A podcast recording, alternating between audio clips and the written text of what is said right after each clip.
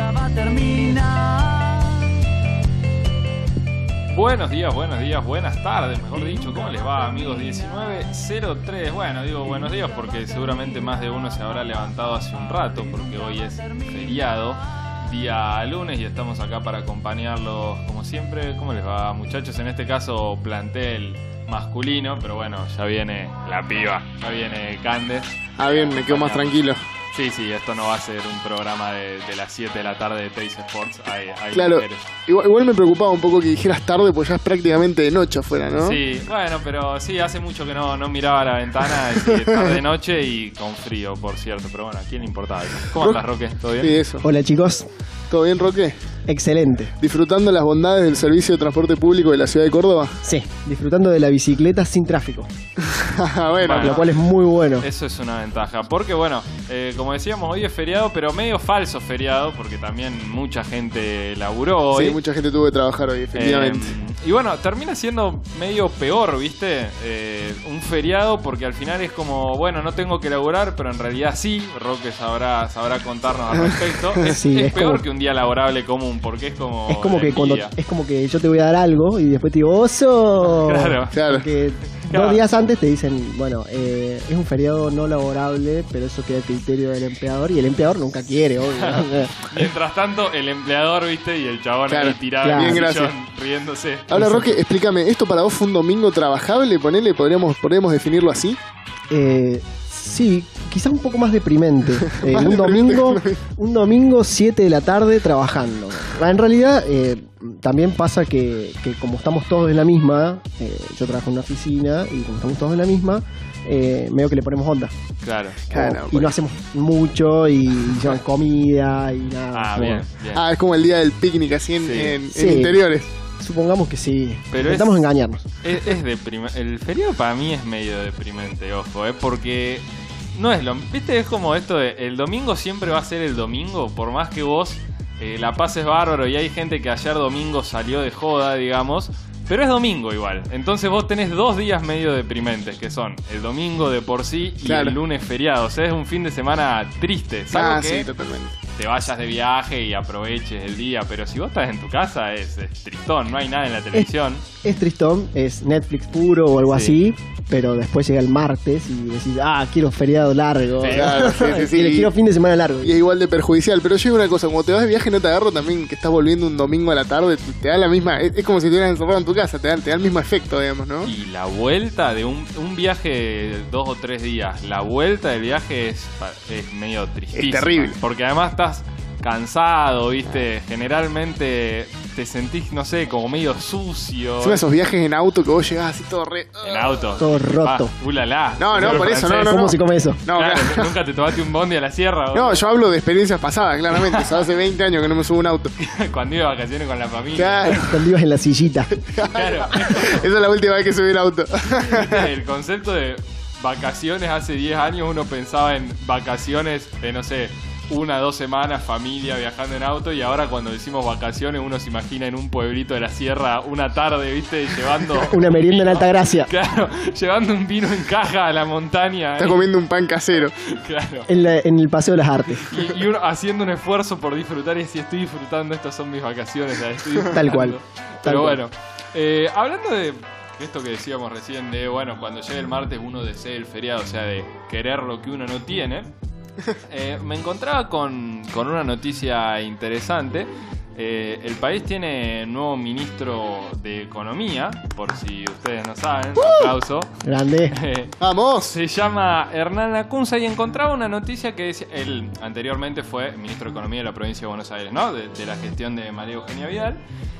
Y había una noticia que decía que él siempre tuvo como sueño eh, ser ministro de Economía y ser presidente del Banco, Cen- del Banco Central. O sea, está cumpliendo uno de sus dos sueños. Pero, No quería ser astronauta, digamos. no, bueno. O camionero. igual, sí, sería más fácil ser astronauta. eh, O camionero. este no, me parece que camionero. También. Porque yo digo, él quería cumplir su sueño y lo va a cumplir, pero el contexto no es el mejor. O sea, yo me imagino que cuando él soñaba con ser ministro de Economía, no soñaba con un dólar a 400 mil pesos, un presidente yéndose. Tiene que ser como ministro un mes y tratar de, de alguna manera remontar esto. Entonces me preguntaba, y le preguntaba también a, a algunos de, de mis pocos seguidores de Instagram, eh, ¿qué opinaban, no? Si ustedes tuviesen eh, la oportunidad de hacer algo que les gusta, eh, una chance nueva que no se les había presentado, pero en una circunstancia poco favorable, como es esta. El tipo quería ser ministro de Economía, bueno, toma, sé ministro de Economía ahora que el país es un quilombo. ¿Qué hacen? ¿Aceptan? ¿Se la juegan? ¿O, o dicen no? Mejor no, me quedo en mi casa tranqui. Y me voy a dejar que Roque conteste primero. Yo no juego. Eh, con Macri no juego y, y en esas condiciones tampoco juego. Es como que te boicoteas la carrera, por así decirlo, porque ya quedas pegado a esa situación. Después es muy difícil salir y construir otro espacio. No sé, me lo estoy tomando muy en serio. No, no, Sí, yo, se lo está tomando yo, muy a ¿sabes? pecho. Yo lo pensé así. ya estaba ahí yo, ¿eh? No, yo lo pensé así y dije, definitivamente al tipo no le conviene mucho eh, porque quedas expuesto, pero digo, ¿qué pasa en nuestras vidas personales, digamos, si nos pasa algo similar que nosotros no vamos a quedar tan expuestos Claro. como el tipo? Digo, no sé, un laburo, decir... Está este laburo que siempre quise, pero eh, me pagan, no sé, mucho menos que en el laburo que tengo ahora. Voy Ah. a estar justo con la guita. El jefe es un tarado. Igual no creo que le paguen menos a la Kunza, ¿eh? No, no, no, eso no. Pero vos qué harías? Si te dicen, mira, te doy este laburo que a vos te encanta, pero te pagamos menos que en el laburo que tenés ahora, mucho menos, no sabes si te va a alcanzar y tu jefe es una mierda. ¿Qué haces? ¿Agarrás? ¿Es el sueño de tu vida? ¿O decís, no, la- espero, la próxima? Y mira, hay una expresión que dice que si trabajas de lo que te gusta no vas a tener que trabajar un día de tu vida, digamos. Que es, es como interesante, pero si me están pagando una miseria en esta economía, no, la verdad no sé si lo agarro. Igual, de todos modos, quería retomar eso que, que me parece que Roque se lo tomó muy a pecho.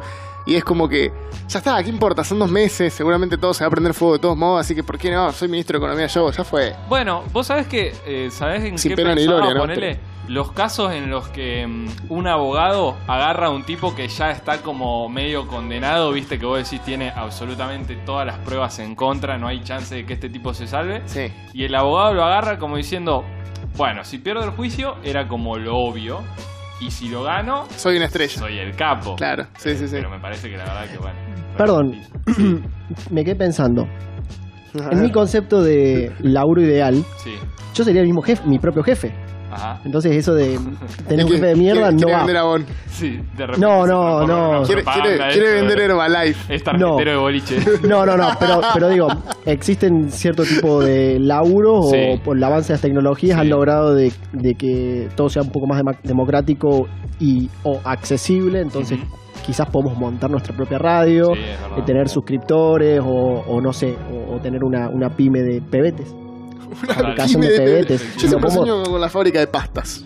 Muy buena. Es Sí, una fábrica de pastas, es hermoso. Pero en verano, medio que. No, bueno, en verano es ¿no? medio complicado la marketinearla la pasta, pero que la gente siempre come pasta. Yo, yo Re también, ¿eh? pasta, Yo, yo no, no, no distingo estaciones para comer, pero Sí. viste que hay gente que. No, no, o sea, la verdad que te comes unos fideos con boloñesa No, en el verano a las 12 del mediodía y el calor se siente, digamos. No, olvídate, olvídate. Y mi abuela era esa gente, era esa gente que hacían 40 grados y le preguntabas qué, qué estaba haciendo, porque a veces, viste, le pintaba.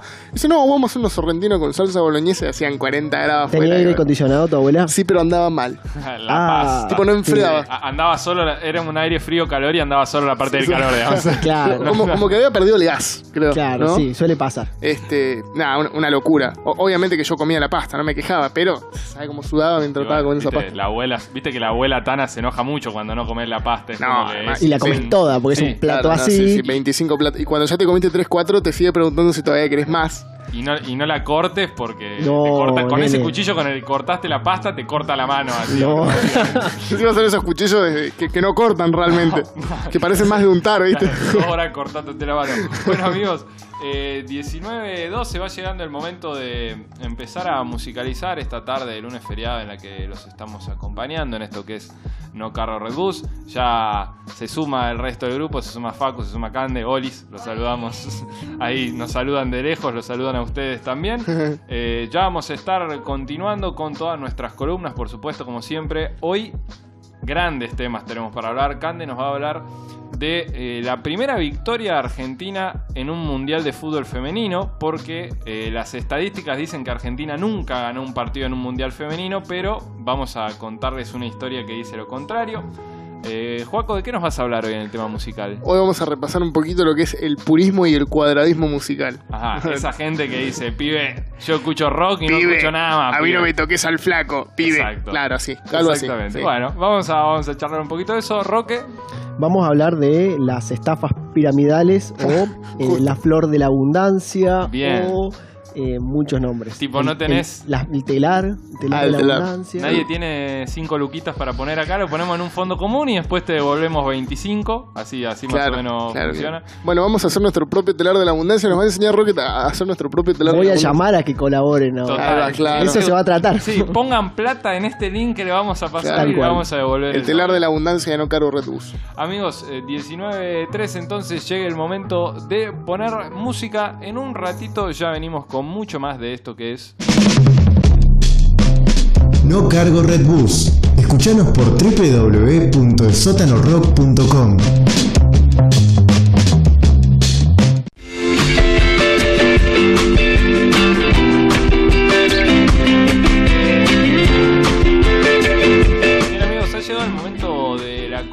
popular. Así es, les preguntamos en nuestro Instagram, no cargo Red Bus, allí nos pueden seguir y ver todas nuestras publicaciones, nuestras historias, nuestras encuestas, todo, todo, todo.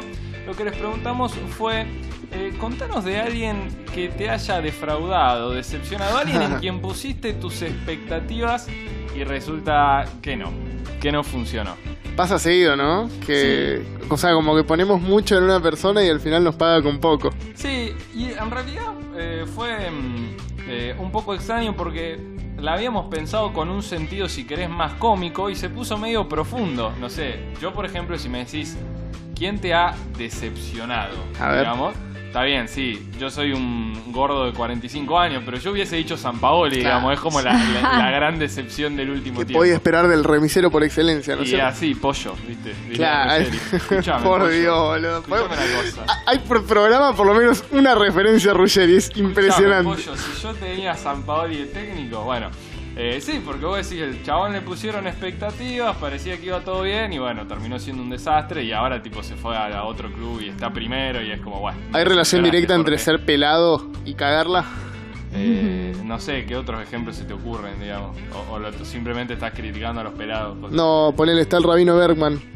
Se camufló tan bien que nunca nadie lo volvió a ver. No es que me defraudó a mí, ¿no? Pero Y bueno, pero pará, entonces capaz no te defraudó tanto si Claro. se disfrazó y se escondió, se camufló perfecto, era Sí. lo que buscaba, desaparecer. pero me parece que su tarea era otra, ¿no es cierto? Hola. Nadie, ni siquiera se acuerda quién es el Rabino Bergman, ministro de Ambiente, de- no sé, de, de la Nación. ¿Es de Era- ambiente? Sí o no. Era de medio ambiente, Ah, no medio sé si ambiente. seguiría estando. Supongo que por eso se disfrazó de planta. O sea, si hubiese sido el ministro de Energía y se disfraza de planta, ya es como un montón, ¿no? Solar, energía solar. Total. Pero les decía que tomó un rumbo más extraño porque mucha gente puso. La verdad me da un poco de pena decirlo, pero mucha Dale, dale. gente se nombró a sí mismo, o sea Bueno. que se había decepcionado de sí mismo, Uh. o nombró familiares. A lo que se me venía la, la pregunta, ¿no? Eh, ¿qué, qué es peor, una decepción de un amigo o de una pareja? ¿Por qué digo esto? A ver. Eh, entre comillas, Qué profundo se Sí, viene, sí, ¿eh? total. Este verdad, bloque. eh, Che, Ojo. tratemos. Ojo con Rolón.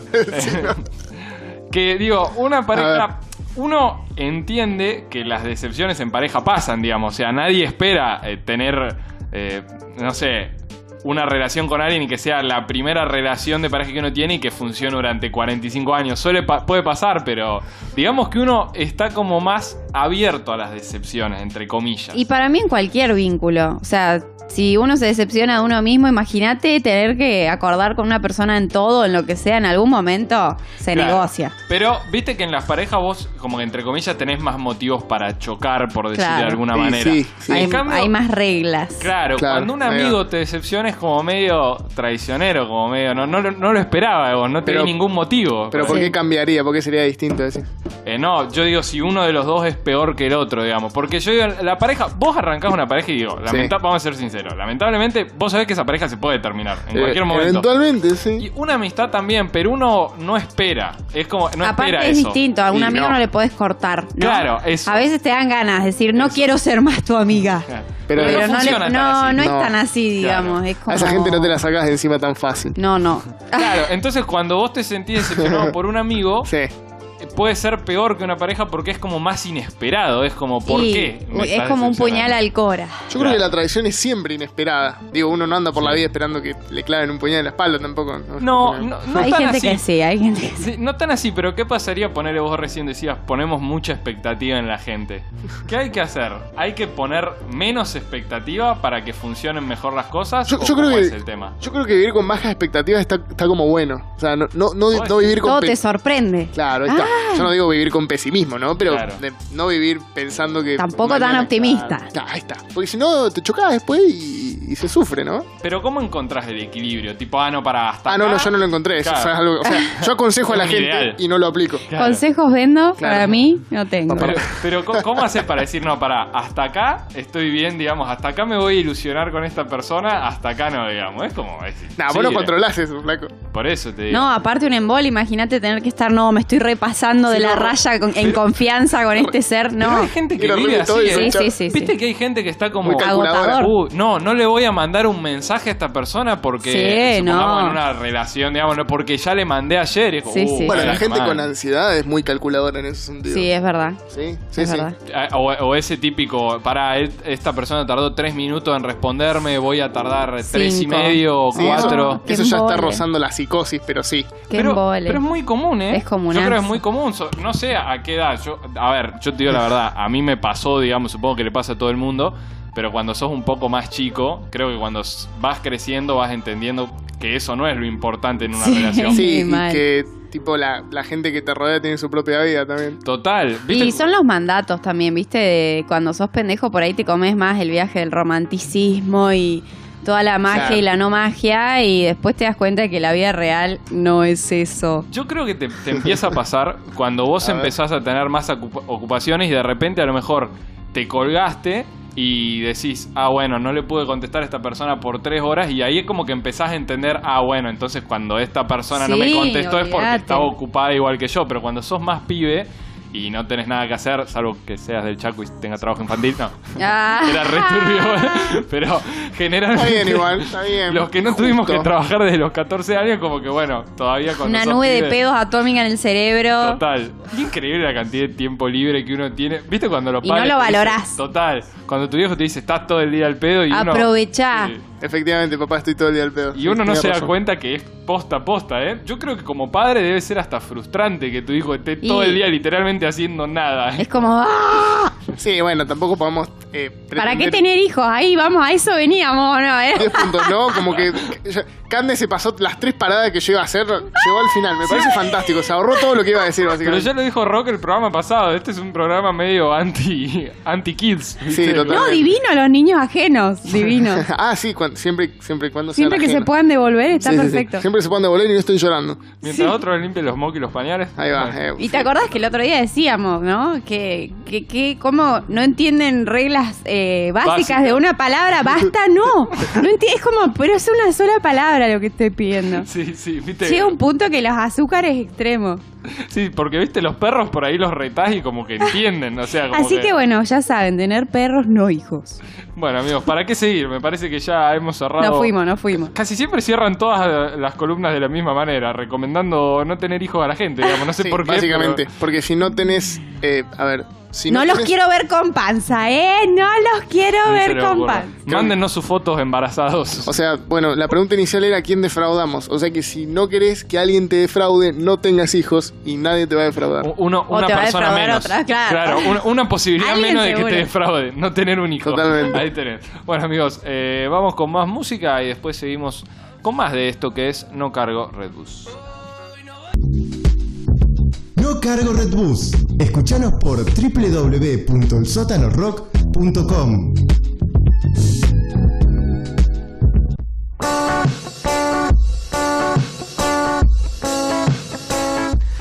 Pibe, ¿Qué pasa, pibe?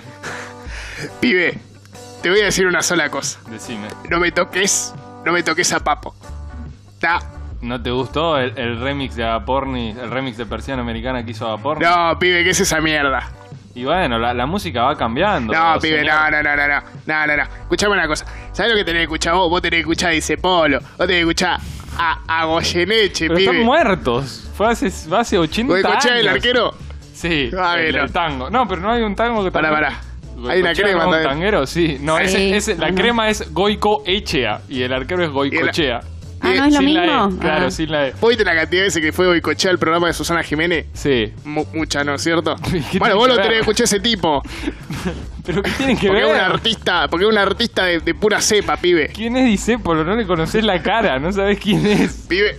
Si te lo cruzás en la calle, pues igual no te lo vas a cruzar en la calle porque se va muerto en el De modo 75. zombie, ya está no creo que lo reconozcas. Escuchame una cosa, pibe. No, no, no tolero la mierda que escuchan ahora, pibe. Que el trap, todo esto, el ¿Qué es esa Duki, el mierda? Duco, el ¿Qué no sé carajo es el cuánto. Duki? Pablo Londra, ¿qué mierda es eso? La casu, la casa, la queso, todo eso, eso. ¿Quiénes son? Me ganó por goleada, no puedo Ah. Sí, seguir con sí, esto. sí, ya está. ¿A qué, a, a Ta, viene yo te todo tiro esto? una frase célebre de A mi ver. padre. Me está descomponiendo. Me está- O sea, un, una- un poder, la música. Al- Algo muy terrible. típico de la gente grande es sacar ese ruido a lata. Sí. ese ruido a Me está lata. descomponiendo. Bueno, me- me- no tiene nada que ver con la música, pero cuando a veces enganchaba Pokémon de pendejo, mi viejo me decía, saca esa basura china. Y es como, papá, son japoneses. Ah, son Tenés un argumento igual, tenía un argumento. Sí, bueno, qué sé yo, lo podemos discutir horas, Pero, pero... no era chino. No. Eh, bueno, y retomando el comentario de Don Sí. Ripa recién, que decía que esa basura me está descomponiendo, este es una realidad. A mucha gente hay basura que la descompone y es basura que, que en realidad no es basura, digamos, porque es música que escucha otra gente que son seres no se descompone. Claro, O sea, totalmente. Nos referimos no solo a los a los géneros musicales, sino precisamente a lo que serían las reversiones, o sea, el remix, tipo un tema que tiene sus años y que agarra la clásica, una banda de Claro. cumbia y lo reversiona, tipo persiana americana de Pornis. Persiana americana por y me parece que es como un buen punto de partida para hablar sobre lo que es el purismo musical, digamos. Ajá. ¿Qué es el purismo musical? Bueno, sin ir más lejos, hablemos de lo que es la definición de purismo, digamos, que está muy relacionada con el conservadorismo y es, lo leo, es la defensa del mantenimiento de una doctrina, una práctica, una costumbre, etcétera, en toda su pureza y sin admitir cambios ni concesiones. Buah. Tipo, yo soy así. Aburrido. A mí me gusta esto Claro, y no cambio por nada. Eso es- El Corsa es el Corsa, el 504 es el 504. Ahí está. ¿Entendés? Lo- lo- eso, los pibes con los pibes, la piba Claro, con la piba, uh, bueno, los pibes juegan sí. al fútbol, los pibes la muñeca. claro, y sí, Claro. y sí, que vamos a andar alterando lo que está dado. Y si está así por algo ha de ser. Eh, totalmente. Si ¿viste? nació hombre, si tiene pibe, hombre, si Sí, tiene ah. mujer, ¿qué tanto quilombo? ¿Cómo pibe? va a contradecir la biología? Total. Por favor. ¿Cómo? Esto es una remisería con Te quisiste- antena. te quisiste hacer Escuchá, y te salió el sí, no, por no, la culata, La verdad que, la verdad que se me, me coparon la parada, realmente. Este, sí, totalmente. Hay gente que opina así, que piensa así y que escupe así, porque eh, nada, no les gusta que les toquen a los ídolos. Eh, bueno, hace nada, que ahora lo vamos a escuchar en un ¿Y ratito. que los ídolos los toquen? ¿Eh? ¿Eh? Ah, bueno. ok. Estamos entrando en otro Habla. terreno perfectamente abordable en otro momento, pero que totalmente válido. Este, que un ídolo te toque. Pero bueno, ahora vamos a hablar de tocar nosotros a los ídolos. Así no se me desvirtúa tanto. Santiago, Santiago del Estero Intensify. no, no, sí, totalmente. Bueno, en cualquier provincia del norte. Este, eh, yo creo que el purismo, cuando hablamos del purismo en esa definición tan básica que di, que es como muy general, eh, podríamos relacionarlo con la ortodoxia religiosa, con el fundamentalismo, ¿no? Una lectura Sí. como muy... eh, rígida, sí. claro, rígida, un- un- una interpretación muy cerrada de lo que es la religión y cómo hay que practicarla. Y yo creo que con la música pasa más o menos lo mismo, digamos. Claro. Este, porque es muy raro que, que al, a- bueno, sin ir más lejos, yo siempre caigo en el, en el metalero, ¿no es cierto? Porque es como la, la figura máxima de la rigidez musical, digamos. Eh, hay mucha gente que es como muy ortodoxa con la música, pero el metalero es como un ejemplo particular porque eh, detesta todo lo que no sea... Y bueno, pero si te bancás eso, realmente tiene que ser a capa y espada, porque No, bueno, a mí obvio, esa sí. música me hace descomponer. No. no, sí, totalmente. Eu, eh, a ver, estoy re de acuerdo con, con que defiendan su bandera, pero tan así sí, no, es como medio. O sea, se vuelve complicado, ¿no es cierto? Absolutista. Claro, pasa que el metal, viste, es pesado, entonces es duro. Si yo te defiendo, lo defiendo, es, es a muerte, Claro, así, es sí. extremo. Está bueno eso, como de llevarlo todo a un terreno donde hay que matarse. Sí, muy Pero- saludable. Muy argentino. Bueno, no hay, no hay como la competencia sana, ¿no es cierto? Sí, total. Este, pero sí, el purismo extrapolado a la música, ¿no? ¿Qué, qué, qué pensás cuando te digo eso? No sé, a mí me parece que hay una cuestión, hay, hay un error en, de concepto muchas veces, que es que por disfrutar un tema que por ahí puede ser una reversión de una cumbia cualquiera, Bien. eh, perdón, una reversión de un tema clásico, eh, no, no, no podés disfrutar ningún otro tipo de música. O como no, ¿cómo te va a gustar esta versión cumbia de este tema? Arruinaron el tema. Y para mí son dos temas totalmente diferentes. O sea, uno es un tema que vos escucharías en tu casa, no sé, Sí. un tema de Cerati que lo escuchás tranquilo en tu casa. Y otra cosa es un tema de Cerati reversionado en boliche, en boliche con un ritmo de cumbia que es hasta gracioso. Sí. Yo no creo que nadie diga, wow, Temón. me, ins- claro, me inspire esta música. Es hasta Nah. gracioso en una situación bolichera. Yo Para creo que- bailar. claro, yo creo que podés apreciar los dos. Y eso es lo que por ahí no entienden los puristas, digamos. Que si te gusta uno, estás como despreciando Desprecio lo otro. totalmente el otro, sí. Bueno, ahí en la mm, eh, en la página, en el Instagram de No Cargo Red Bus, habíamos tirado hoy una encuesta Sí. sobre qué ¿Y? nos parecía. eh, bueno, no hubo eh, mucha respuesta, pero hubo un empate entre si, lo, o sea, ejemplos como el de Persiana Americana gustaban o realmente arruinaban la canción y hubo un empate total. Empate absoluto, sí, sí, sí. 50-50. 50-50. No, Perdón. no 50,1 50%. y 49.9. ¿no? Perdón, voy, voy a entrar ahora a ver si hubo algún Sí, no, no. voto que desvió la, la- la balanza a favor de alguien. Y sí, lo hubo. A, a ver, ver. Ahora está 52% eh, de la gente está en contra de este Ah, bien. tipo de Tenemos reversiones. Sí, Chabón. y un 48% dice, me encanta, estoy a favor, no hay problema. O sea, eh, bueno, pero es una, una mayoría muy pequeña. Para un empate técnico, digamos. Bueno, pero tenemos oyentes eh, puristas, así que cuídate, Joaquín, lo que Sí, no, me van a esperar con antorchas, como buenos conservadores, en la puerta Oh. de la... claro, antorchas y tridentes, ¿no? Como- como no con choripanes como esa gente. No, bueno, claro, no, no, me no, hablar. no, no, bueno, no, no toquemos ese tema, sí. ¿entendés? Ah, no, lo, no lo alteremos. Bueno, em, sí, volvamos al tema. Sí, del purismo. Tengo que dejar de decir tema. Sí, total. Tema, tema, tema, Este, tema, tema. Pasa que también me pone a pensar, y, y cada vez que hablamos de reversiones, eh, no sé si les pasa que es muy común el, el agarrar temas clásicos y que los rehagan en cumbia o en Sí. reggaetón. Y ahí es donde se nota en principal el desprecio. No sé si han visto como... Sí, sí, generalmente va, va por ese lado, digamos, ¿no? A mí me ha pasado de ponerle ir a una fiesta electrónica y que te me mandaron un tema de Gustavo Cerati remixado ahí medio extrañamente. Eso es raro Y también. me pareció raro. Mm, No me gustó mucho, seré un poco purista. Ah, No, pero... no, eso- no me, no me copó, pero porque tampoco era esto de decir, bueno, era el cheboli de reggaetón. Pero era como electrónica, de repente estaba Claro. Gustavo cantando a los alaridos. Bueno, eso, eso puede... Pero como que no sé, en ese momento capaz no, no pegó. Claro, pero si lo escuchás en otro momento, capaz de sí. una. Puede ser polémico igual, pero... Fue polémico. Pero Aparte tampoco- era italiano, ¿viste? Cuando vos decías, ¿hasta dónde conocés vos? ¿Cuánto Claro. sabrás? ¿Qué te metes con la ¿Qué, patria? qué tal? sabés vos acá que te haces? Ahora, es, es como venir al país, ponerte la camiseta argentina, tomarte Sí. un mate y comerte el. Sí, está. Ahora, yo digo, puede ser que haya artistas, entre comillas, que despierten como más pureza que otros. O sea, una cosa es reversionar un tema de Cerati que seguramente te van a saltar mil personas Sí, a a la. Y por ahí si reversionás temas de otros artistas, como que no pasa nada. No pasa nada, totalmente. Eh, bueno, la verdad que cada vez que se reversiona un tema es muy divertido ver eh, las reacciones como eh, en contra que hay. O sea, es, o sea, es como una genuina grieta. Ya, ba- Sí. Basta usar grieta. Modo bueno. hater. Sí, sí, sí, totalmente. No, estoy cansado de usar grieta, pero al mismo tiempo no encuentro una palabra mejor como para definirlo. Paralelismo. Ni siquiera, porque si fueran paralelos no se tocarían, pero están como en constante enfrentamiento. ¿viste? Ahí está, me gusta. claro, porque una. Bueno, sí, la grieta nunca es regular. Bueno, no importa. Este. Hace poco, un amigo me mostró. eh, Dani. Me Ah. mostró un canal de YouTube que se llama Jerónimo Naranjo, que es el nombre del, del chico que lo administra, que agarró Artaud de Spinetta y lo reversionó entero en reggaetón. En eh, reggaetón. Sí, entero. Ah, ah, no lo puedo ni decir, sí. imagínate. No, no, no, no. ¿Podem- ¿Podemos escuchar Tenemos, algo? tenemos un pedacito. ¿Un, un fragmento? Sí, A sí. ver.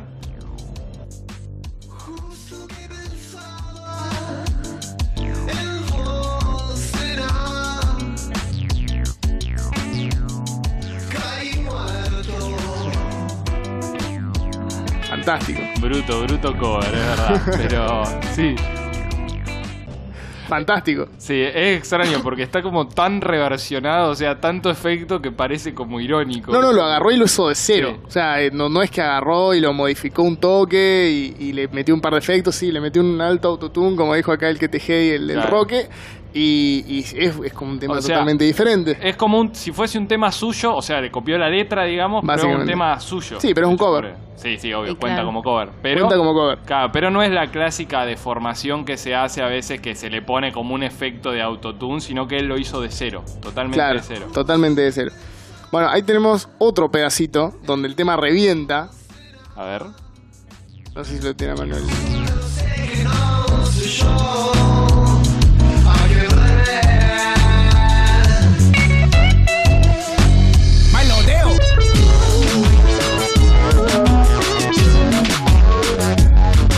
Bueno, yo que estuve todo el fin de semana de baile, ya digo que me muevo sola, ¿eh? Ah, sí, Bueno, olvídate. bueno, está ahí. bien hecho, está bien. Por supuesto, en los comentarios se están matando. Lógico. Se están, él no, ¿eh? No, él, no. él no comentó nada Bueno. porque no es nada hater. No, ¿eh? no, total, no, total. Seguro decí, que... decí lo que dijiste. No, estoy seguro que nadie podría entrar a los comentarios de ese video y ver que yo no puteo a nadie. O sea, Es seguramente. improbable. Me parece sumamente improbable. Bueno, ¿a qué, a qué traigo este tema a colación, eh, Artaud del Flaco, hecho reggaetón? Porque me parece también que mucho del purismo cuando hablamos de música responde más a una cuestión de clase, a una resistencia a lo popular, más que a la, a la reversión en sí, digamos. O sea, la resistencia a los géneros cumbia y reggaetón es más fuerte que el hecho de que el tema, o sea, que sea un tema del flaco, digamos. Sí, bueno, a mí me parece que eh, muchas veces en esta especie de guerra musical de yo escucho esto y yo escucho lo otro, eh, el lado, digamos, del mundo, si querés, que no escucha cumbia, denigra mucho a la cumbia, mientras que el lado que escucha cumbia no denigra tanto al otro género. Es más bien una cuestión Claro. de, a mí me gusta esto, no escucho lo otro, pero... El que no escucha cumbia como que te la sobra un poco como, eh, ¿cómo vas a escuchar esa El música? de reggaetón mierda?" podrido. Claro, ahí, reggaetón está, podrido, ahí está. Flashbacks del fin de semana. Sí, sí, tuvimos un episodio muy bonito en el fin de semana con un DJ que se enojó porque... Regaló el ejemplo. Con un DJ Sí. Dero. Ah. Sí, sí. Estaba tocando electrónica, le pedimos reggaetón y dijo, bueno, pongan su reggaetón podrido. claro. Bueno, nos sirvieron el Ahí está. ejemplo en Se bandeja. puso la remera de purista de toque. Total, me parece que pasa mucho eso y que me parece que viene la mano con lo que decís vos. Es como, nada, esta música. Y es como, bueno, no te gusta, no hace falta que bardies, digamos. Vos, No, vos tampoco escucharás a Mozart, Totalmente. o sea, qué sé yo, viste, no sé. Este, mm, entonces, nada, me, me dejó pensando en eso, ¿no? Porque es el problema acá no es el que, que hayan agarrado un tema del flaco. O bueno, sí, probablemente sí. Pero el problema es que lo hayan hecho reggaetón. Sí, Sí. por, por ahí lo hacían heavy metal Claro. y... O una versión tipo las acústicas, viste. Ah, Sí, un las cover acústico. Con la una, gente es fan. sí, una chaboncita rubia Sí. tocando en su pieza. ¿eh? Claro. Un ukelele, Un por ukelele. favor. No, qué Bueno, timón. igual el, el verano fue terrible. Yo agradezco que se haya terminado el verano porque se terminaron esos temas con ukelele que ya me estaban desesperando. Va, Ah, seguro, seguro no se purista. terminaron. Tengo una ma- muy mala noticia para vos. Ya estamos en agosto, o sea que en cualquier momento Se vuelven. terminó y ya está te Ya están empezando de nuevo. Ahora vos decís que mutarán a, instrumentos más chicos. Más chico, tipo toque qué. No sé, man. Miren en el huevo Kinder las guitarritas ahora. ¿Viste ese, ese, ese instrumento que es como un pedacito de madera con chapitas metálicas que vos lo Sí. haces? ¿Cómo se llama eso? Creo, creo que la Kimbara. creo. Kimbara. Ahí. Ahí, está. Siempre se aprende algo nuevo. Eh, o, en cualquier momento- o- o un triángulo, así. Pero tiene que ser tocado por un ultra cheto, tipo. Obvio. Ay, obvio, si no, no es infilmable. O no sea. Y que el chabón ponga de pie, tipo, ay, qué desordenada que está mi pieza y que haya como una frazada. Una un- media. Claro, un toque corrido. ¿Querés saber lo que es desordenado? ¿Querés saber? Claro, pibe, te a mi casa. Vale. que es Kosovo. Claro, totalmente. Te invito a hacer un día de estos. Eh, bueno, ¿qué pasa? Este, entonces cerramos en que lo que da bronca es que sea reggaetón y cumbia el género de elección para hacer el cover, ¿no? Porque yo traje también eh, una reversión de varios discos. Bueno, o sea, traje uno solo, pero traje. eh, hay un sello argentino que se llama RGA Music Argentina, que hace, seguramente lo conocen, hace. eh, Justo. No, no, no. Lea y yo. Ahí van a saber por qué. Hacen eh, reversiones de artistas para bebés. Ajá. O sea, ponerle Queen for Babies o no sé, Pink Floyd for Babies. Entonces agarran y ponen todo como soniditos Más así, ¿no? tranqui, digamos. Claro, como, Como la cajita musical que... Una huevada así. Ah. Entonces tenés, no sé, Metallica para bebés, Ah, bueno. Cannibal Corpse para Como bebés. para ir entrando en tema de purista, ¿viste? Le decís, mirá, nene, esto va, chavo. Claro, totalmente. Bueno, ¿qué pasa? Vamos a escuchar el pedacito que traje de Bajan.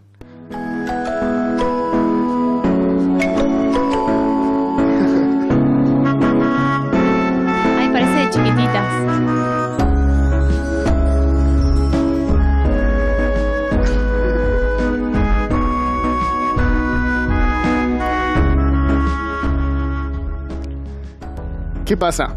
Está bueno. Está bueno, Sí. pero el otro también estaba bueno. No, es verdad, es verdad. O sea, y- obviamente que en los comentarios de esto nos están matando. Están diciendo, ay, a mi bebé le encanta, ay, a mi Claro. bebé se duerme, ay, la música del flaco le da sueño a mi bebé, pero un buen, pero un buen término, ¿no? Porque no le da sueño porque tiene sueño, sino porque la música está buena. Claro. ¿Entendés? Entonces es como, eh, eh, eh, responden para mí, viéndolo así muy por arriba y sin entrar como en un análisis demasiado eh, extenso, en una cuestión más de clase, digamos, más de yo no quiero que mi música la toquen estos de mierda, Esta gente, claro, sí. esta gente mala. En cambio, si la re- si hacen una reversión, pero para mi bebé sí. Totalmente. Sí, ahí está. Si agarran música del flaco y se la puedo hacer escuchar a mi bebé, está todo bien. Pero si la hacen para que la bailen, está todo mal. Se embarazan con esas músicas. ¿Te das Claro. cuenta, flaco? Es la cadena. A ver, Roque.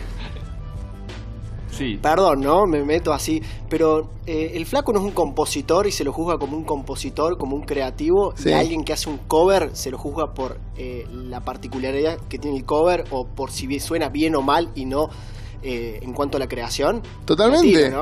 Totalmente. Además, ¿cuál es el punto de hacer un cover si va a sonar igual que el original, digamos? No, sí, en ese Deja de ser sentido, un sí. cover. Ah, es, es como para eso que lo.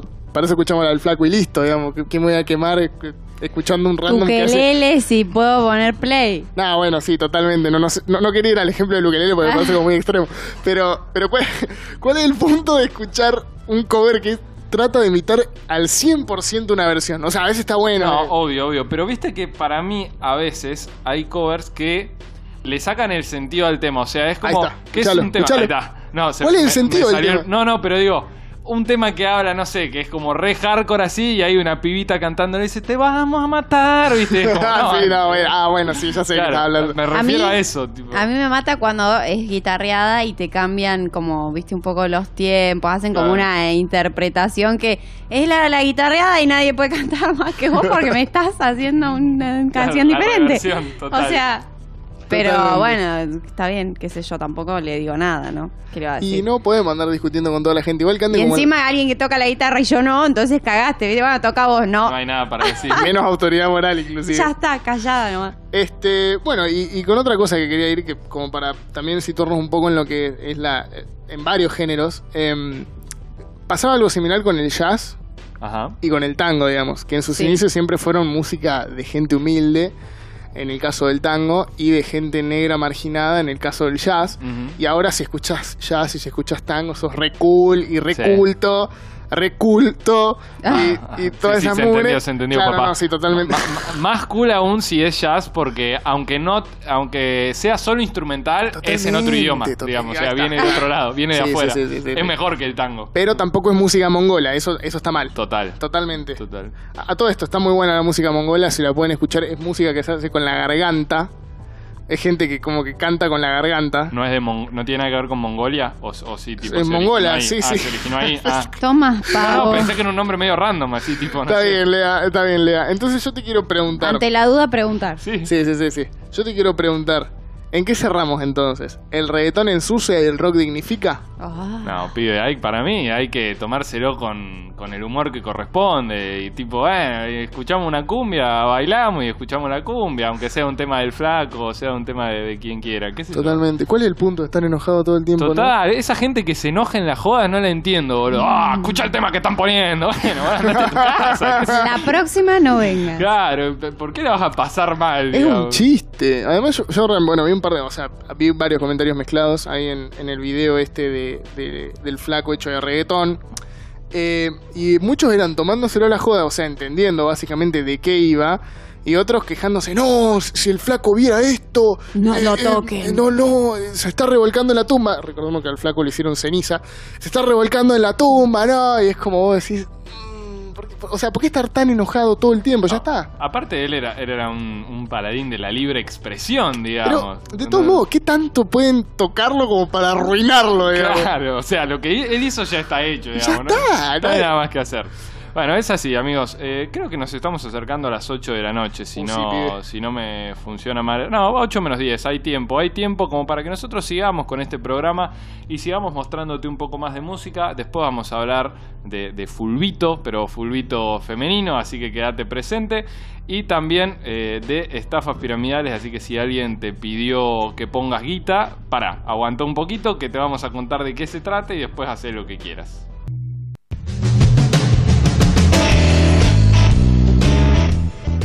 Bueno, ahora venimos con eh, la columna ¿Ves o no ves más allá de la TV? ¿Me Eh, vale. están escuchando bien? No, sí, Sí. yo siempre. Yo no me escucho bien, pero bueno, seguimos eh, Ah, contando. echamos al Seguimos en operador, casa. no hay problema, Ahí está, está.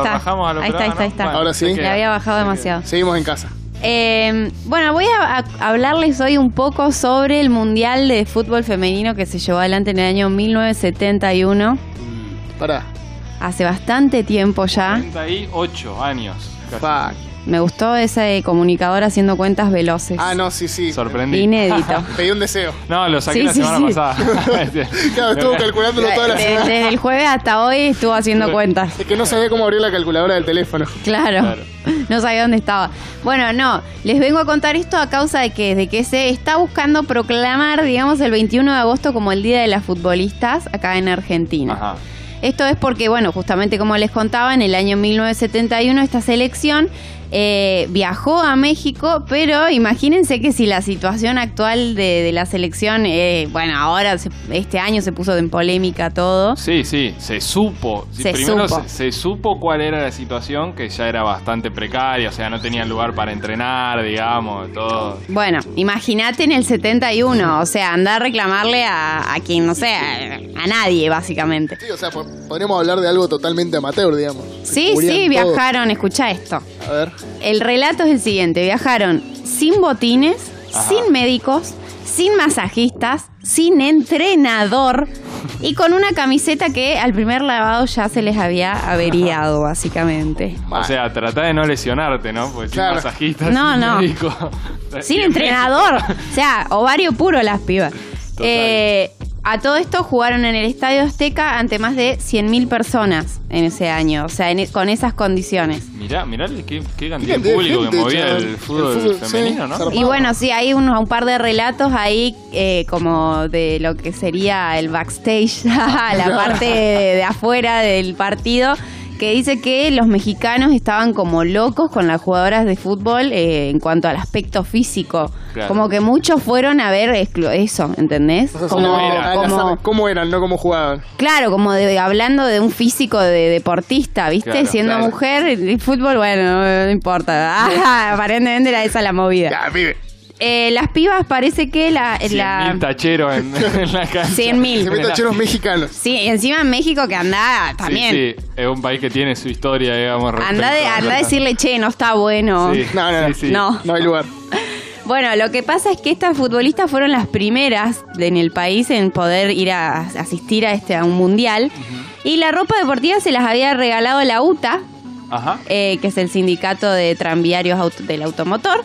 Entonces, eh, eso se los había dado la ropa deportiva. Pero las camisetas con las que jugaban se las dio la- una federación de fútbol eh, femenino que no tiene nada que ver con la FIFA. Claro. O sea, como hecho- le hicieron la gauchada. Claro, de, de hecho, esta, estas competencias mundiales, digamos, cuando Cande me dijo esto de- del mundial, yo entré a googlear porque me acordaba que si vos buscas en Wikipedia, figura como que el primer mundial femenino creo que fue en el 91, una cosa así, 20 años después. Mira, Estos, digamos, o sea, fueron mundiales femeninos, pero que no, no están, no los organizó la FIFA. claro, no entraban digamos. dentro de la órbita de la FIFA. Claro, no es la, la competencia madre que organiza los mundiales de, de hombres y que organizó el mundial femenino a partir del 91, por eso...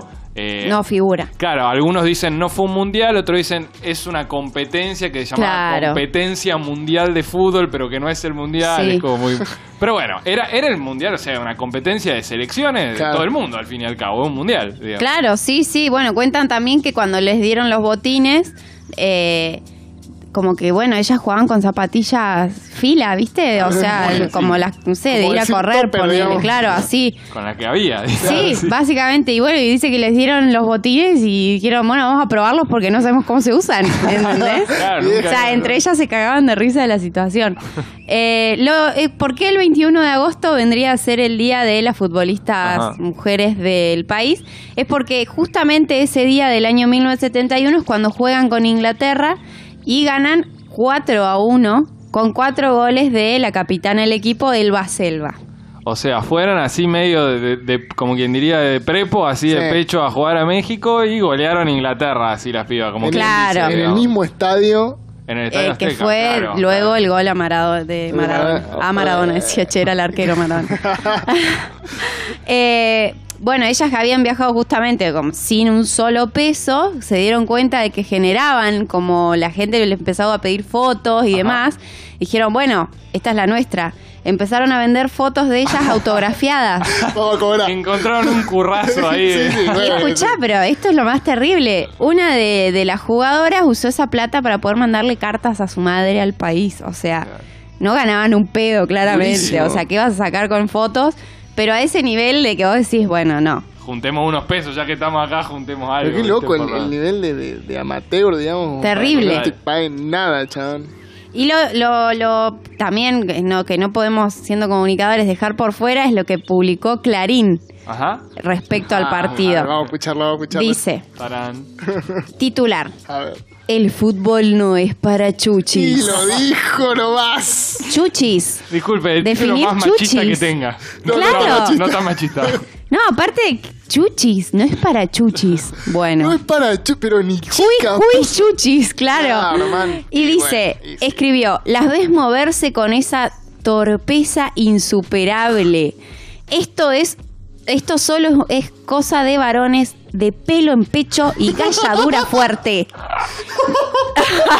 Era, era Pelo en pecho, pa- ¿entendés? Parece irónico, boludo. Como un sketch. ¿Pero quién lo escribe eso? ¿Cacho Castaña? Eh, se llama un periodista uruguayo que se llama Diego Lucero.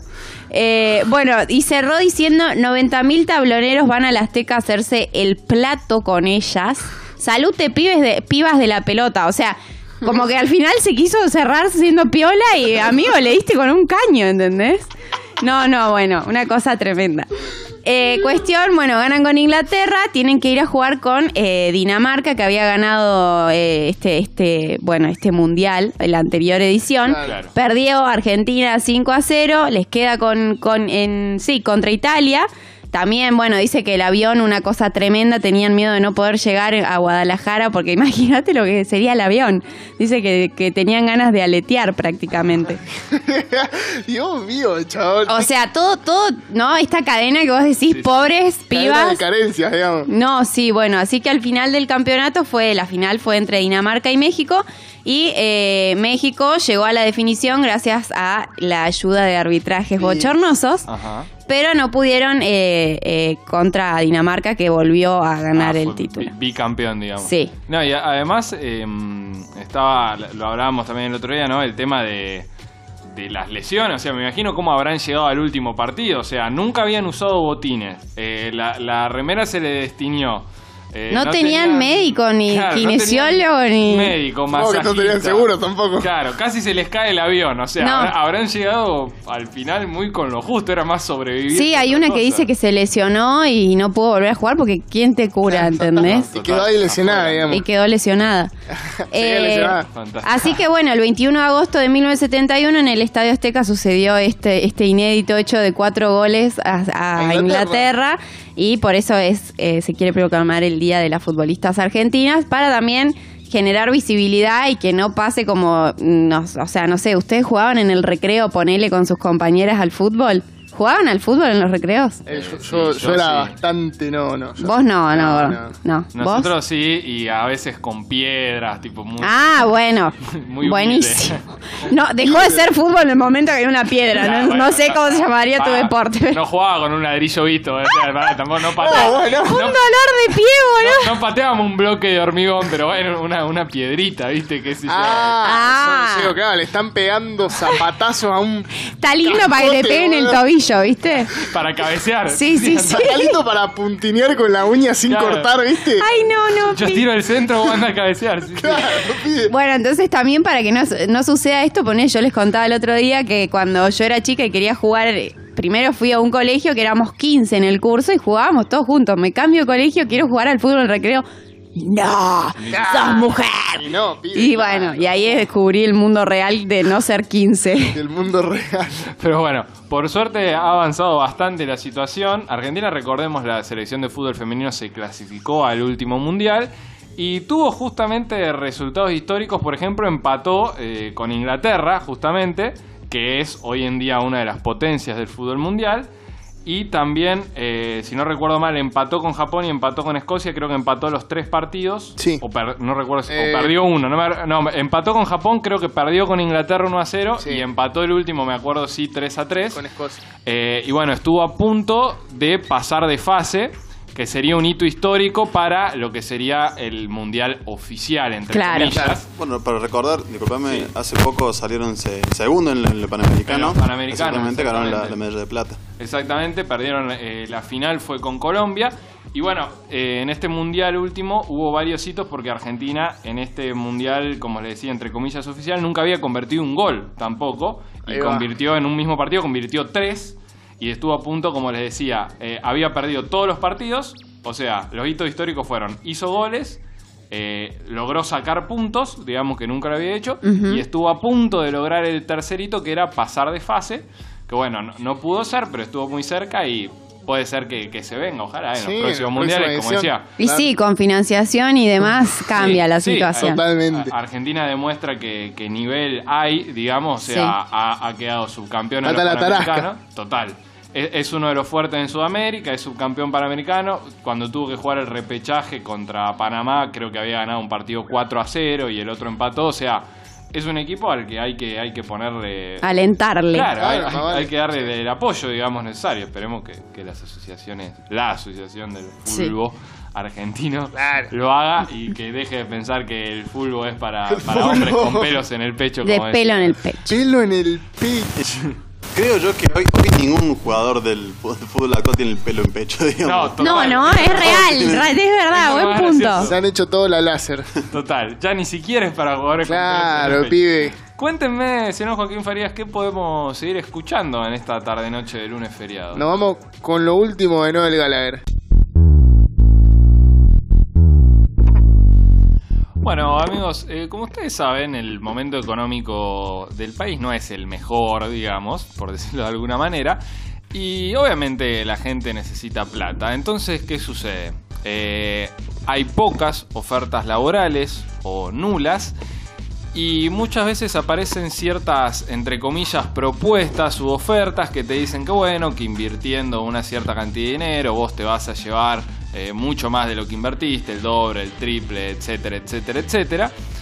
Y mucha gente cae. Entonces queríamos, bueno, charlar un poco de este tema. Roque nos va a explicar qué es exactamente eh, una estafa piramidal, en qué consiste, cómo podés caer, cuáles son sus tipos, o mejor dicho, cómo no caer. Eh, bienvenido, Roque. Hola Lea, hola chicos. Bueno, hoy vamos a hablar de la flor de la abundancia, eh, el telar de la abundancia. Antes quiero clarificar algo. ¿Nos Sí. vas a enseñar a hacer uno? Eh, no, la, la idea, en realidad la idea es que no caiga ninguno, Ah, entonces pero, no. Pero no básicamente te voy a enseñar a, a cómo es, así que vos podés hacer, está en, en- en tu fuero íntimo. Haz con tu guita lo que quieras. digamos. Claro, más, más o menos así.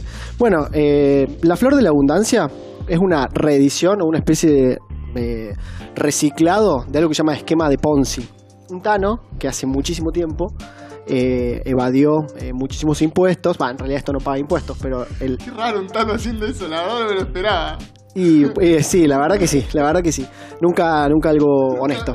Nunca visto bueno, esto justamente fue una estafa muy conocida. Justamente la idea de este tipo de estafas es que uno ingresa a un círculo donde eh, aporta dinero, una suma que puede variar entre mil pesos o dos mil dólares, Ajá, ¿sí? amplio. Eh, justamente esta estafa eh, se va conformando como una especie de, ustedes imagínense una pirámide, Sí. ¿sí? Lo que hace esta pirámide, ¿sí? Es que se va expandiendo. Es decir, yo organizo el telar. Bien. Te sumo a vos, Lea. Vos sumás a Cande Y a un par y a más. Juaco. Claro. Y todos los que se van sumando van aportando dinero. Con lo cual, eh, el, centro, digamos, de la, de la pirámide eh, va recuperando el dinero y va eh, le va ingresando dinero. En algunas estafas piramidales eh, se establece un porcentaje de, de ganancia, por así decirlo. Eh, en, en- en otras no, digamos, en otras uno ingresa, aporta eh, el canon, digamos, por así decirlo, y eh, justamente ese dinero va eh, a quien lo invitó a, a participar. Pero, pero ¿qué onda? El, el que lo organiza no, no pierde un mango, digamos. Claro, básicamente. Claro, eh, justamente eh, en el telar no hay ni agujas, ni un producto, ni, ni se pagan impuestos. Eh, eso no existe. Eh, supongamos que es una especie de colaboración, si se quiere. Eh, Sí, no se dice tipo economía solidaria. Bueno, por ahí va, por ahí va el, el- el- el chamullo, por Claro. así decirlo. Eh, en esta versión moderna eh, de lo que hizo este italiano eh, hace mucho, eh, justamente eh, estos pedidos llegan por WhatsApp, por redes sociales, por Twitter. Eh, por eso lo estamos tratando en, en- en internet todo. Sí, sí. ¿no? Grupo, grupo de Facebook sale mucho también. Grupo de Facebook de, eh, no sé, hay muchos grupos que se llaman Busco Trabajo, ponele, y Busco Trabajo Córdoba, y en la oferta de trabajo es, si tenés 3 mil Claro. pesos, y vos decís. "Pará, ¿qué, qué trabajo me estás ofreciendo? Un trabajo pero yo que quería que ganar pagar". Claro. No empezar poniendo. Tal cual. Bueno, eh, la idea es que no existe ningún, ningún, produ- ningún producto, ningún servicio que, que brindar. Eh, de esta manera, cuando alguien empieza a reclutar gente, existe la posibilidad de multiplicar sus ganancias. Es decir, si yo ingreso con, con, con mil pesos eh, a la pirámide eh, y recluto 20 personas, obtengo 20 mil Claro, pesos. es en cadena. Es en cadena. Tipo claro. ramificado, onda, bueno, yo consigo cinco personas, voy a O quintuplicar mi inversión. Eh, Eso es directo, digamos, entre... En algunos es directo y en otros hay un porcentaje De lo que, claro. de, de, ¿cómo decirlo? De, con- de contribución o de- el nombre que marketinero que quieras ponerle, pero es un porcentaje y eso se va dividiendo entre eh, justamente eh, el- los que componen eh, el telar. claro. Eh, justamente eh, este mm, esta actividad, por si se quiere de alguna manera, o estafa, eh, yo intento no decirle estafa porque hay mucha gente, porque si no serían todos estafadores, porque todos Y- llaman a alguien. Sí, hay gente Llamemos a un abogado. digamos. Claro, yo creo que hay, hay, hay distintos tipos de responsabilidad. Creo que, que la responsabilidad más importante recae sobre quien inicia este tipo de, de negocio. o- Yo no quiero tirar un, un- un tiro al aire, pero me parece que Roque no le quiere decir estafadores porque me parece que está participando una, ¿eh? No, no, no, eh, no le quiero decir estafadores porque mm, eh, hay mucha gente que mm, no sabe de esto eh, o que está en la necesidad y que tiene un capital. Sí, sí, obvio. Entonces eh, ingresa eh, con todas las ganas de participar de algo eh, y, y después se da cuenta que, que invirtió dinero. Porque lo que sucede es esto, mientras más se va ramificando el telar de la abundancia, eh, menos posibilidades tienen los que van ingresando últimos de a- conseguir gente. Claro, exactamente, sí. de conseguir gente. Justamente ahí se cae eh, eh, la estructura y, y, digamos, no justamente como que no se puede sostener lo que es la cadena de pagos. Es decir, ingresa gente y, y vos recuperás la plata o vas ganando dinero. Claro, en Esquel, yo soy de allá del Sí. sur, pasó eso, hicieron un, un par y ya se les acabó la gente, entonces eh, había un par de personas muy enojadas porque habían puesto dólares, Claro, sí. dólares. Y no conseguían más gente a quien sumar. Y bueno, ya está, sos el último jodete, hubiese llegado antes. Básicamente, esa es la lógica. Claro, bueno, eh, es- esto es, es muy interesante también porque eh, se da en justamente en cualquier clase social, Sí. eh, en cualquier eh, circuito cultural.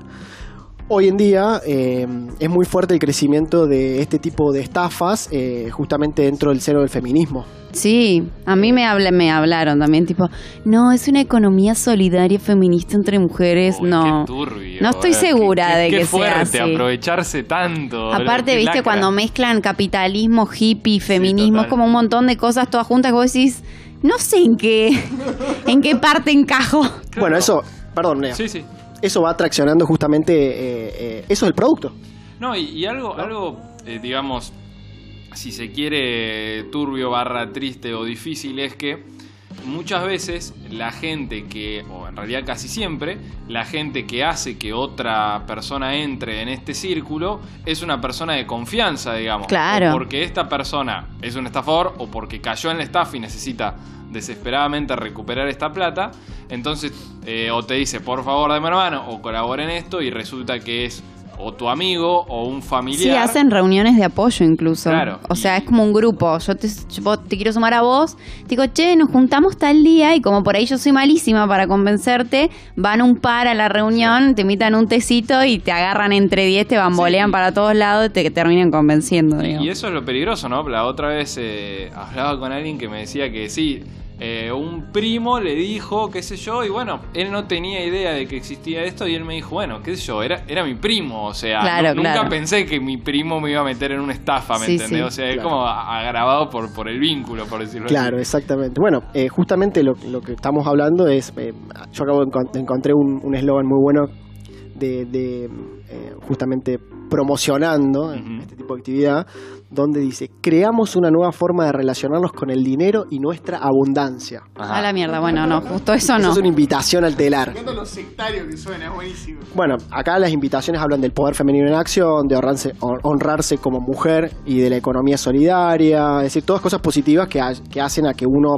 eh, porque acá, a ver, acá hay algo muy importante que también está la necesidad de participar de algo y de sentirse contenido dentro de un espacio social. Sí, sí, sí, total. O sea, por ahí a uno que conoce más o menos la movido, que sabe que existe, le puede llegar a parecer insólito, pero la verdad que para alguien que, que nunca escuchó hablar de esto, puede caer, o sea, se puede comer el viaje, digamos. Es, es- está sucediendo, de hecho, eh, ya hay casos de detenidas en el país. ¿En serio? Exact- sí, exactamente. Eh, el año pasado, eh, una mujer eh, sanjuanina eh, fue presa acusada por evadir cuánto. Tiremos números. Uh, ¿qué? Pero pará, ¿e- ¿ella estaba en la de dólares o en la de Pepa? Que cambia. Eh, yo creo que estaba en la de dólares. Ah. O, o- o tiene un poder de convencimiento y de persuasión muy Increíble. grande. Porque justamente. ¿Cómo no lo- será política, no? Los sanjuaninos hablan cantando, están, capaz te Ah. pueden convencer por ese lado, ¿no? Como que el acento Suena que tienen es- lindo. es medio cantadito. ¿Tienen vino para, para ofrecer por ahí por eso? ¿Cuánto, cuánto es? Las es reuniones no son de té, son de Claro, vino. Son de vino. Eh, bueno, eh, estafó por 2 millones de pesos. Wow. Yo iba a decir tipo 200 lucas y... Dos millones de pesos. Y Ya te me- sentías un atrevido. Claro. Y empezó en una peluquería. En su peluquería. Ahí tenés el poder de persuasión. Era peluquera. Perdón. La oratoria. Vamos con la segunda. Una joven de 21 años hizo lo mismo por un mínimo de 7 millones. Buah. Mínimo. O sea, no porque es incalculable, ¿no? Hay- Claro. no, no se pagan impuestos. Como no es tan no, blanco. Claro. no hay nada. Claro. Entonces, bueno, eh, justamente esto fue esto eh, pasó en 2016, eh, la chica de 21 años. ¿sí? Ella eh, justamente lo que solicitaba eran 18 mil pesos como una cuota de ingreso. Bue. O sea, alto, alto. Los 18 Sí. lucas en el 2016 era una moneda, ¿eh? Bueno, y acá eh, es importante también, eh, uno, ya estamos hablando hace un tiempo de esto y hay mucha información, pero hay algunos que se preguntan por qué los telares son, son ilegales. Eh, son ilegales básicamente porque no se destina ese dinero a ninguna actividad productiva donde se produzca alguna utilidad, es decir, se brinda algún servicio o, o se produzca eh, algún, algún producto, valga la redundancia. Claro, es, es cambio de plata, digamos. El que le toca, le toca.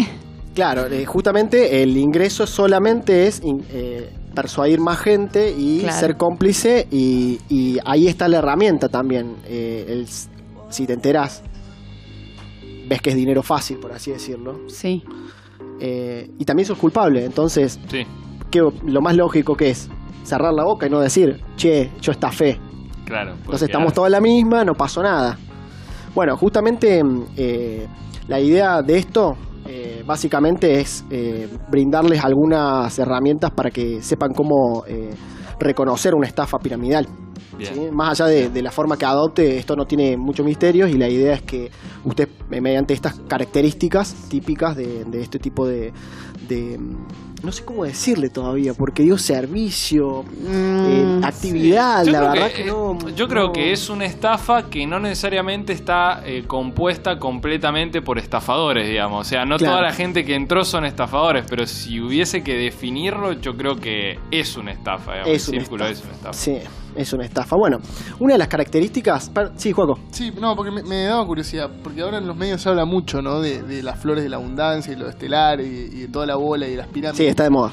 Eh, está, está claramente de moda, pero sin embargo hay gente que sigue entrando y me parece que ya, o sea, Y que lo defiende a, a capa y espada. totalmente. Entonces me parece que, si bien es como decís vos, no podemos hablar de, de que todas las personas son estafadoras que están adentro, es como, me parece vos que, que tenés más o menos la idea de qué va, digamos, cómo, cómo es. Eh, Bueno, no te es viejo, ¿no? Es un cuento re viejo. Además, Es un cuento re viejo y es un cuento que se utiliza también en venta de productos que no se venden. Porque Claro. también está eso. eh, hay, hay- Herbalife. hay- Sí, Herbalife está bastante bien marketeado porque es una multinacional. O sea, son, digamos, tienen, tienen más, incluso eh, están cometiendo un, delito quizás más grave porque eh, no se graban los productos, es decir, no, no, no, no, no pagan impuestos. Pero esto ya eso es otro yo- rollo. Eh, pero lo que creo que lo que decís, Joaco, es, es que en realidad creo que no hay que eh, hay que tratar de pensar en, esto- en estos términos fuera de la caja. Es decir, eh, hacer el esfuerzo, y hay que hacer el esfuerzo de no juzgar a la gente y, y- y pensar eh, por qué se da eso. Esto se da básicamente porque hay una necesidad muy grande, tanto de contención, que es lo persuasivo que ofrecen eh, este tipo de organizaciones. Eh, y por otro lado, una falta de, de educación. eh, recién ahora se empieza a comunicar esto, es muy nuevo, tiene tres años en el país, eh, denunciado, quizás mucho Claro. más. Y eh, también está la falta de, de trabajo. Total, O sea, total. eh, no hay trabajo, tenés, eh, te eh, echaron del laburo o vendés un auto, vendés lo que sea, el- tenés dinero en la mano y, y uno piensa eh, en esto. Digo, eh, me parece que en ese, en ese contexto es cuando eh, se desarrollan este tipo de estafas. Eh, nadie quiere ser estafado. total. Sí, a mí una de las pibas estas que me contaba, yo obviamente no le dije estoy en contra, solo la dejé hablar. Y ella me decía eso, me decía, no, porque hay muchas mujeres que se pudieron hacer su casa. Y vos decís, bueno, no me parece mal que te hagas tu casa, pero ¿a, qué precio, no? Incomprobable aparte. O O, sea, vamos a ver la casa. Sí, me, me dijo que puso el alambrado en el campo que ya tenía, bueno, no sé. Sí. El campo se lo compró con la mandala anterior, la alambrado ahora, ¿viste? Sí, también está, está la situación de que nadie quiere ser eh, un boludo, aceptar que fue un boludo que está estafando, que, que fue estafado. Total, yo creo que que fue estafado. diste en la clave en dónde está para mí eh, pararse del lado bueno del lado malo. Digo, puede pasar que, que entres, digamos, que te comiste el verso.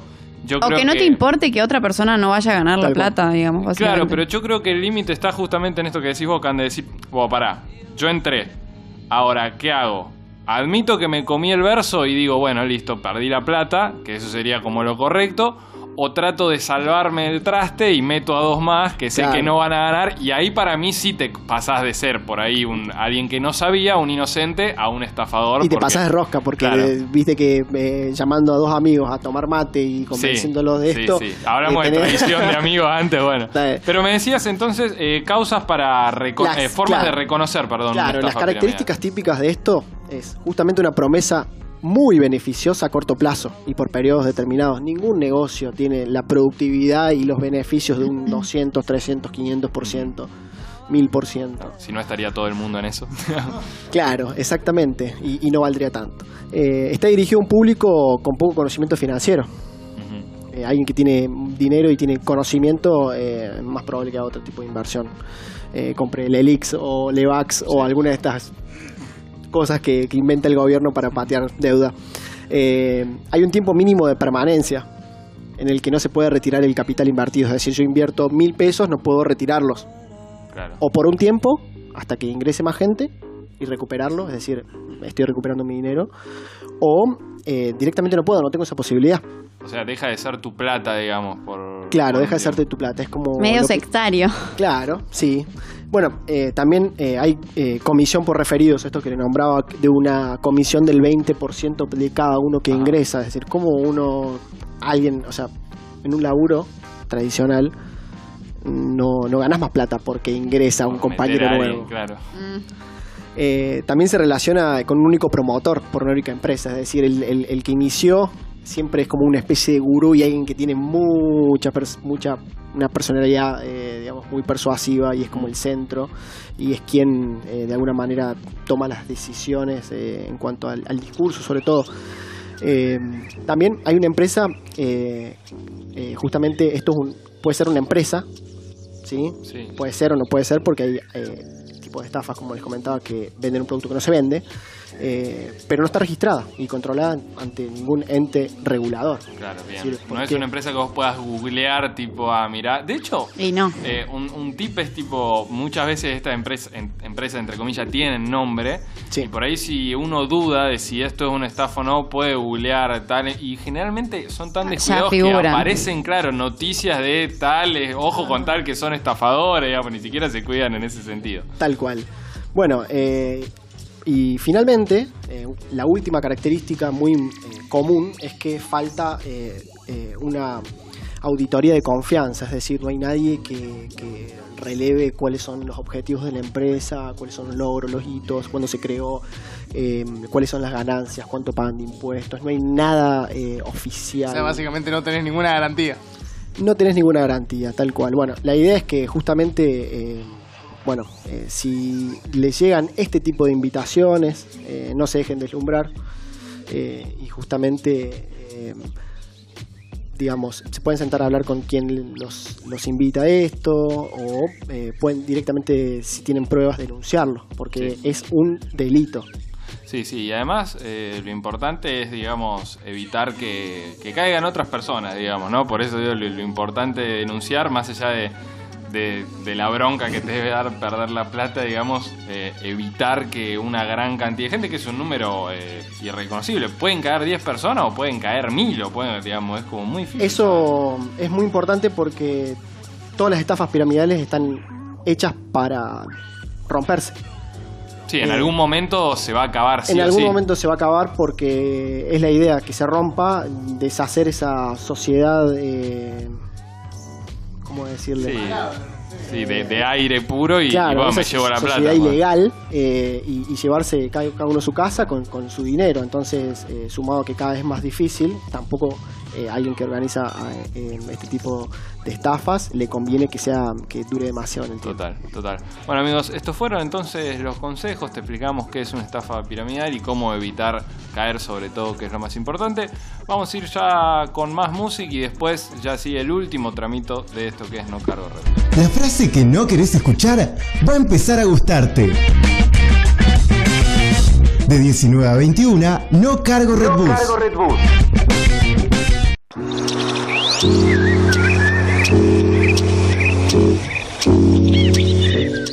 Bueno, estábamos, nos engancharon justo hablando de, de las grandes experiencias de Cande en la facultad de abogacía. Sí, sí, sí, sí.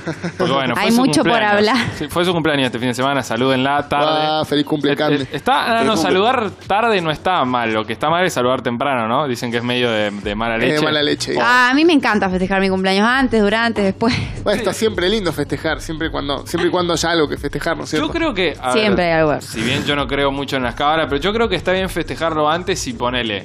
El festejo empieza la noche anterior. tipo, a Claro. las 10 de la Ah, noche, sí. cumplía a las Sí. 12. Pero una Ahí- semana antes me parece demasiado. Yo No, creo que- no. No sé si es de mala suerte, pero pierde la gracia. Y ya aburrís, boludo. El día de tu Claro. cumpleaños no va nadie. No Sí, te saluda. Ya fue. Está, ya Hace fue. una semana que estoy festejando. y pienso seguir. Pero bueno, eh, así se va, se va yendo este fin de largo. ¿Lo, lo disfrutaron? ¿Cómo anduvieron? Sí, ¿Cómo sí, sí. Vino, eh, tuve convocatoria federal este año. Vinieron dos amigas a mi cumpleaños que viven un poco más lejos, así que bueno. Bueno, se, se disfruta porque eh, yo hoy pensaba, hablamos con, con Roque antes en la apertura, que este era como día de medio de Netflix hoy, para Ay, mí incluso sí. más que ayer, porque Sí. ayer es- era un falso sábado, como decíamos. Y estaba viendo un par de cosas en Netflix. Dicen que la serie de TV es muy buena, la verdad no la empecé a ver todavía para que No, pero mentir. viste que tuvo muchas repercusiones de que, ay, qué buena que está, no sé qué. Pero es la serie de Tevez. Sí, Pero y- y efectivamente. Tevez actúa. No, no, no, es, son, es una serie producida por Netflix, son actores argentinos. No sé si él aparecerá en algún cameo, pero no es el protagonista. Tipo, no es un documental, es, una, es como una representación. ¿Y quién hace de Tevez?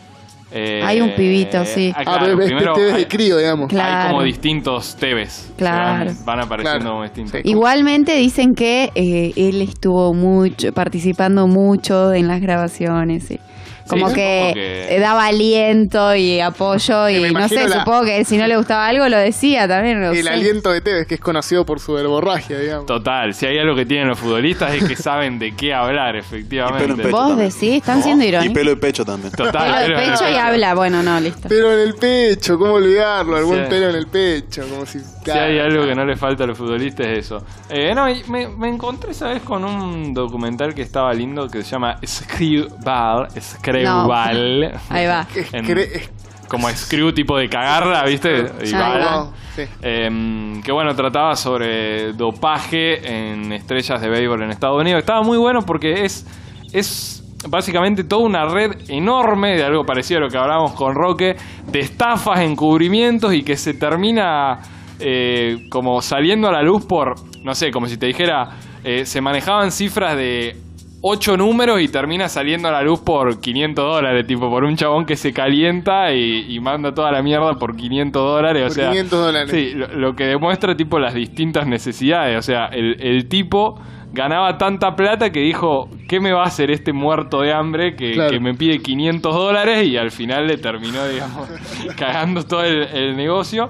Eh, se las recomiendo y salió también, entre otros adelantos, la segunda temporada de Mindhunter. Ah, sí, yo la estoy viendo. Yo la estoy viendo. esa. ¿Qué te Ay, yo no, no la vi. Está muy Pero ustedes me la super venden, así Sí, que... sí, sí, Eu, la, la eu. vendimos. Tengo, Eu, eu.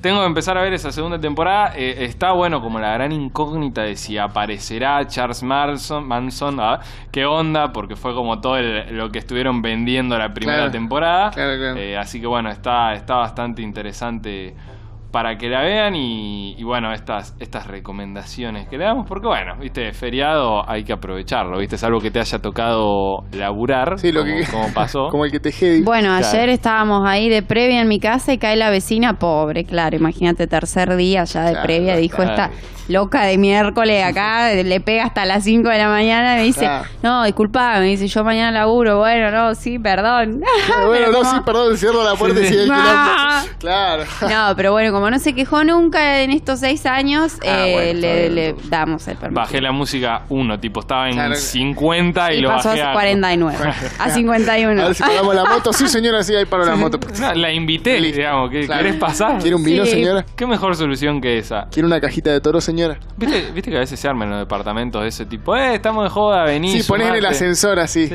¿Cómo Tipo, le gusta a la gente que No, nunca caigan- hice eso. Yo tampoco lo haría. Es que no, no entiendo por qué a la gente le gusta que caigan desconocidos a su departamento que Claro. Pueden ser criminales. o- Igual eso lo podés O hacer que solo- bardean, ¿viste? Onda, Sí, bueno, sí. no es mi casa, no sé quién sos, te Eh, rompo total. todo. Eso lo podés hacer solo en Nueva Córdoba, porque donde yo vivo el, el promedio de, de edad es como de 70 años. Entonces, si, si yo invito a alguien a mi cumpleaños, tengo que organizar un bingo. Un bingo té, un té bingo. un bingo para que vaya todo el viejerío y se divierta conmigo. digamos. Lo máximo que puedes hacer, tipo, es ganarte algún descuento en una obra social de Claro, va, digamos. me tiran alguna- un par de descuentos del disco, que es el súper que está cerca de casa. Así, toma, hijo, mira, tengo este descuentito para que lo vaya a usar. Y de- Un de una. 20% menos Ah. en helado que sale mil p. Ahí va. Ojo, entre lo de la baja del IVA y ese descuento, por ahí te hace. No son Oh. acumulables porque la canasta básica no. Ah, mira, son razón. productos acordados por el gobierno, no entran. Bueno, a ustedes no les gusta nada tampoco, Al viejo. final- Ustedes Estamos tratando de levantar el país adelante y ustedes se quejan, viejo. no hay ¿qué bondi que me deje bien nunca. No, total. Y bueno, ¿sabes qué? Me enojo. Terminamos, cerramos acá. Chao. Eh, nos vamos yendo, amigos. Gracias, señor Joaquín Farías, señorita Candela Gracias, Ripa. gracias. Gracias, Facu, por la operación. Gracias, Roque, por supuesto. Esperamos que hayan disfrutado, como siempre, el programa de hoy. Nos vamos con ya nuestro clásico tema de cierre. ¿Qué es cuál, señor Joaquín Farías? Es estoy esperando al dealer de los monkeys. Les comentamos que nos pueden seguir, por supuesto, en nuestras redes sociales, arroba no cargo redbus. Allí ven todas nuestras novedades. Mi nombre, como ustedes ya saben, es Leandro Martino. Hasta el lunes que viene. Chau.